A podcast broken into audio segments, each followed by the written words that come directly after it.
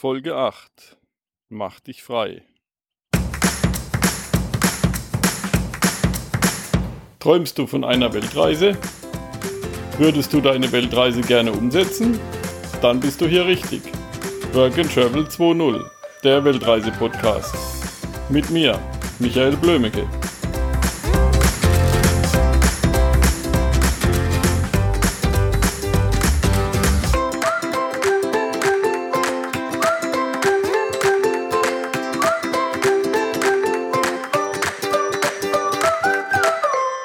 Freiheit ist eines der höchsten Ziele der Menschen.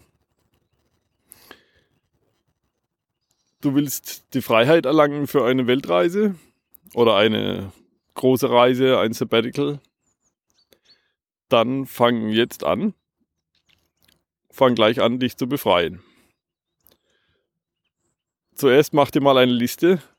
Was behindert dich alles? Was hindert dich an deinem Weg, frei zu sein? Es gibt zum Beispiel viele nicht abgeschlossene Dinge, die dich blockieren. Also, was weiß ich, angefangene Baustellen. Ich habe da selbst einige. Ich habe auch schon einige aus dem Weg geschafft. Entweder abgehakt oder beendet. Beenden ist natürlich das Beste. Aber manche Sachen, die kann man auch einfach abhaken, weil man sagt, sich dann, ja, das bringt mir nichts. Das kostet mich viel zu viel Lebenszeit, Arbeit. Und dann lasse ich es lieber gleich, weil ja, ich setze meine Prioritäten neu. Oder ich schließe die Baustellen ab. Ich sage, ich das, habe das angefangen, ich ziehe das fertig durch und mache diese Schublade zu. Nicht abgeschlossene Dinge blockieren das Unterbewusstsein. Und wenn das, Unterblo wenn das Unterbewusstsein blockiert ist, dann hast du den Kopf einfach nicht frei. Dann gibt es irgendwas, was dich behindert, auch wenn es ganz unten, tief unten drin liegt. Das Unterbewusstsein ist ja wie ein Eisberg. Das, was rausguckt, das eine Zehntel, das ist das Bewusstsein. Und das Unterbewusstsein ist das, was dich bewegt im Endeffekt. Stell dir vor, du hast einen Wind, der bläst dich nach Norden aber du hast eine Strömung im Wasser, die drückt dich nach Westen. Was meinst du, wo der Eisberg hinfährt? Der fährt nicht nach Norden. Auch wenn du Segel oben drauf setzt, der Eisberg fährt nach Westen. Der folgt der Strömung, weil einfach neun Zehntel von dem Eisberg unter Wasser sind und von der Strömung vorangedrückt werden. Mach am besten eine Liste Schreib auf, was behindert dich alles?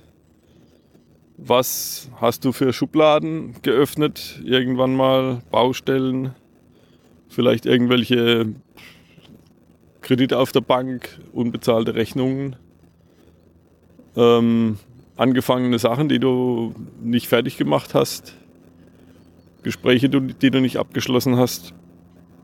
Schreib das alles auf und mach einen Knopf dran. Also mach's fertig oder ja, trenn dich davon. Und davon trennen ist gleich das nächste Thema. Kram und altes Zeug. Sicher bist du auch schon mal umgezogen. Hast irgendwelche Umzugskisten, die seit fünf Jahren nicht geöffnet wurden oder noch länger irgendwelche Ecken im Keller, im Speicher im Schrank hinten, ganz unten oder ganz oben, da wo man nicht hingeht. Also Utensilien, die seit einer Ewigkeit nicht benutzt sind. Stell das alles irgendwie auf eBay, eBay Kleinanzeigen, Amazon, zum Beispiel Elektronikartikel kann man gut auf Amazon verkaufen. Kurka, Hut und so weiter.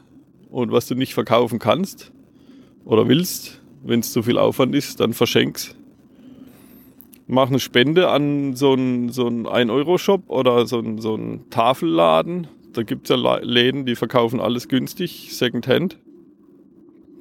Für einen guten Zweck. Werden, was weiß ich, von der Kirche oder von irgendeiner gemeinnützigen äh, Gesellschaft betrieben. Da spendest du die Sachen hin. Die freuen sich. Die Leute, die das dann kaufen können, freuen sich auch, weil sie es günstig kaufen können. Und es bleibt wieder ein bisschen Geld für die Gemeinschaft hängen. Und alles, was man irgendwo gibt, kommt in irgendeiner Form dann auch wieder zurück zu dir durchs Universum. Ich habe mir zum Beispiel eine Erinnerung gemacht. Ich habe einen Google-Kalender und der erinnert mich jeden Samstagmorgen nach dem Frühstück entrümpeln. Weil ich habe auch einen Haufen Zeug. Wir sind vor ein paar Jahren, habe ich ja meinen Einzelhandel zugemacht, den Laden. Da war noch einiges an Ware übrig. Ähm, Gerätschaften, halber Haushalt, also was weiß ich, Mikrowelle und so weiter, mit dem ich mir halt dann mittags ab und zu was gekocht habe. Kaffeemaschine, Töpfe, Kühlschrank. Zusätzlich sind wir von unserem alten Haus umgezogen in das Haus meiner Eltern, weil meine Mutter gestorben ist, nur noch mein Vater lebt. Das heißt, wir hatten dann auf einmal drei Haushalte. Meine Eltern haben sowieso alles doppelt gekauft, Kriegsgeneration. Also ich habe viel Potenzial zum Entrümpeln, ich weiß, wovon ich spreche. Der Kram muss weg und ich habe schon einiges über eBay vertickt und so weiter. Und am besten nimmst du das Geld dann gleich und packst es auf ein Konto, ein getrenntes Konto, Sparschwein oder irgendwas für die Reise. Und da sind wir schon beim nächsten Thema. Schnickschnack oder die Luxusfalle. Man kauft sich ja allen möglichen Krempel und Gadgets und Sachen, die schön aussehen. Die kosten vielleicht auch nur 5 Euro.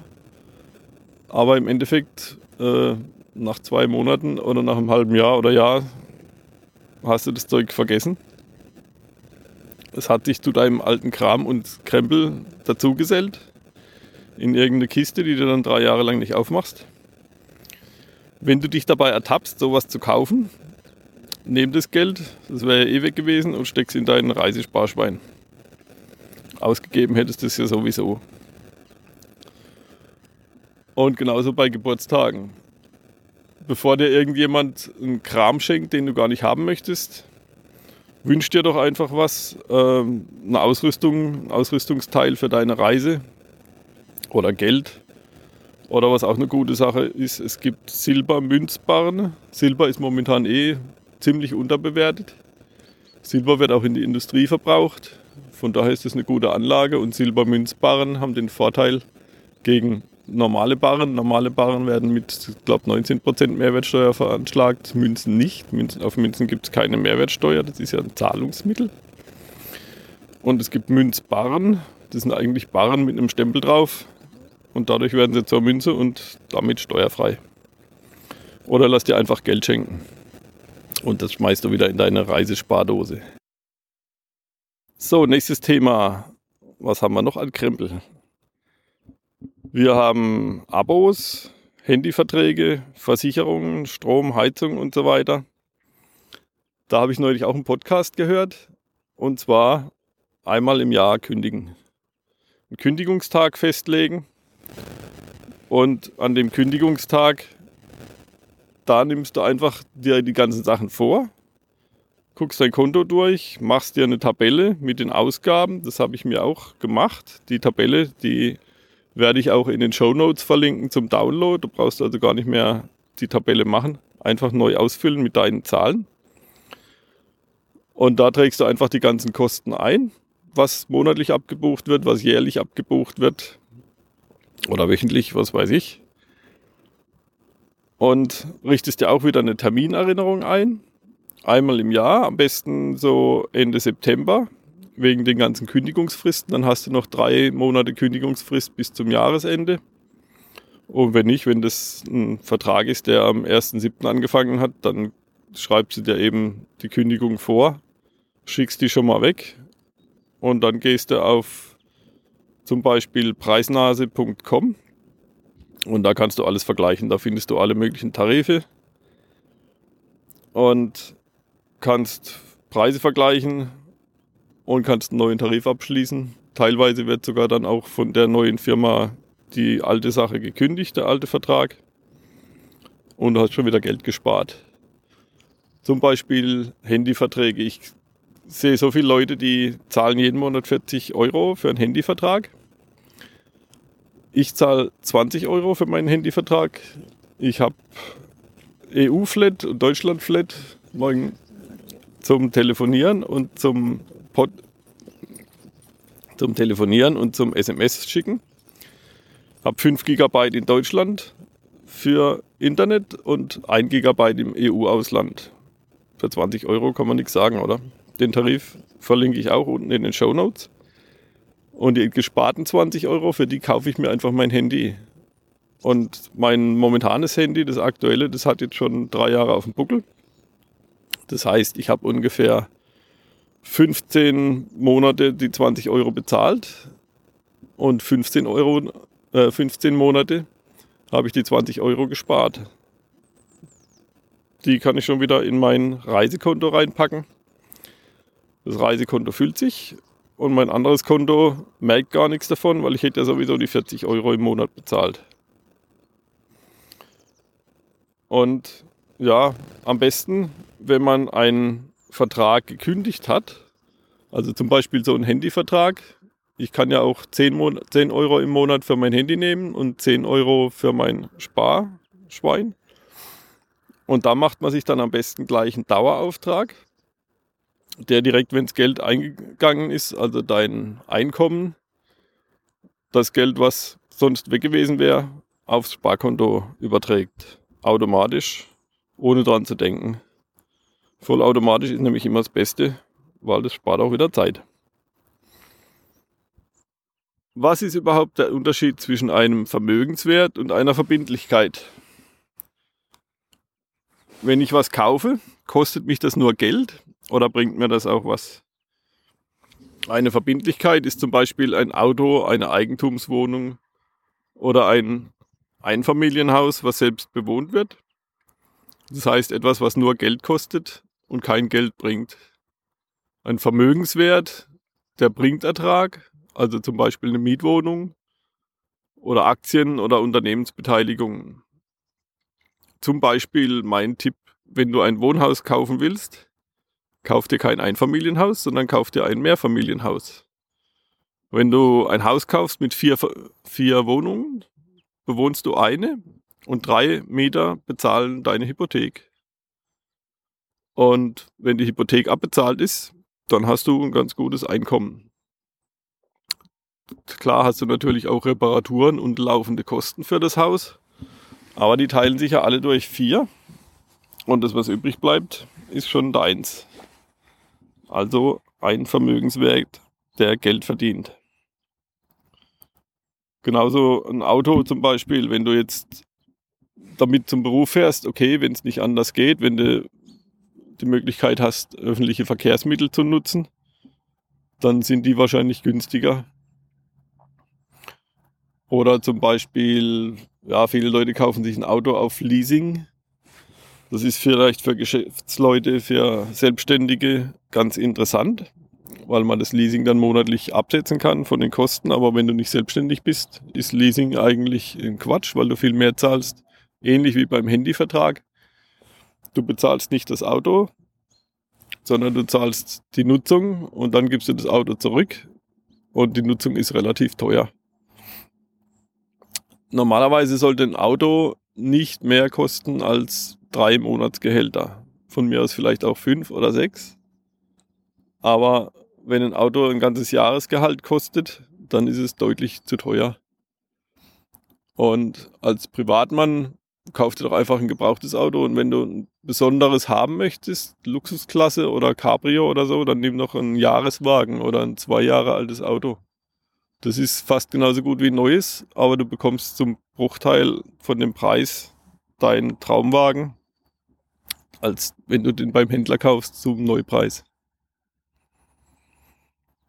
Und wenn du irgendwo hin willst, zum Beispiel auf Weltreise, zum Beispiel zur finanziellen Freiheit oder wenn du Millionär werden willst, dann sucht er jemand, der das schon gemacht hat, der das erfolgreich geschafft hat. Der weiß nämlich, wie es geht. Ich bin selbst, seit ich meinen Laden zugemacht habe, meinen Einzelhandel, viel auf Seminaren gewesen. Ich habe mir früher die Zeit nie genommen, habe ja, viel zu viel gemacht im Einzelhandel, habe auch natürlich Öffnungszeiten gehabt. Und dann war ich am Wochenende viel zu platt, um noch irgendwo hinzugehen. Wochenende war natürlich auch ein bisschen kürzer, einen Tag. Und jetzt bin ich freier. Jetzt nehme ich mir einfach die Zeit, gehe alle zwei Monate mindestens auf Seminare, lerne da von Leuten, die was erreicht haben, wie sie das erreicht haben. Und wenn ich was Neues brauche an Wissen, dann suche ich mir einfach jemanden, der da ein Seminar drüber hält und buche das Seminar und gehe dahin. Oder lass mich direkt persönlich von dem coachen. Dann bekomme ich Fragen beantwortet, die dir sonst keiner beantwortet und die du auch nicht im Buch lesen kannst. Das hat mich in den letzten Jahren schon deutlich weitergebracht auf meinem Weg zur finanziellen Freiheit. Und ja, dann prüft den Mensch vorher, ist es nur eine Labersocke? Ich nenne die Leute immer Föhn, weil ein Föhn, der macht viel Lärm und heiße Luft und ansonsten nichts. Sucht er jemand, der das geschafft hat, der muss auch gar nicht so viel reden.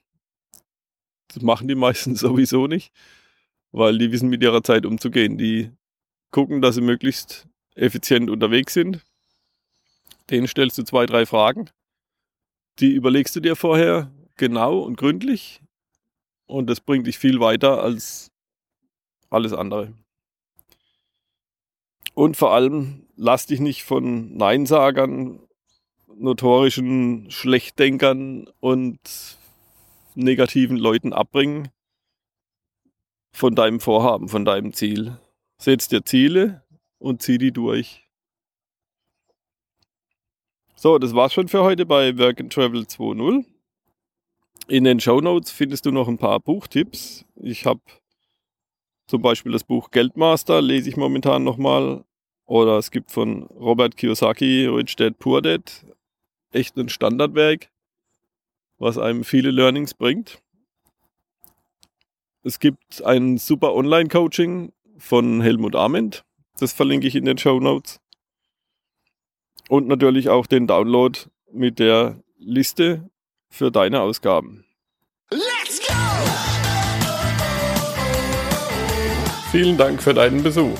Mehr Informationen und die Show Notes findest du unter workandtravel20.de in einem Wort geschrieben. Wird's besser? Wird's schlimmer? fragt man sich alljährlich. Doch seien wir ehrlich, Leben ist immer lebensgefährlich. Erich Kästner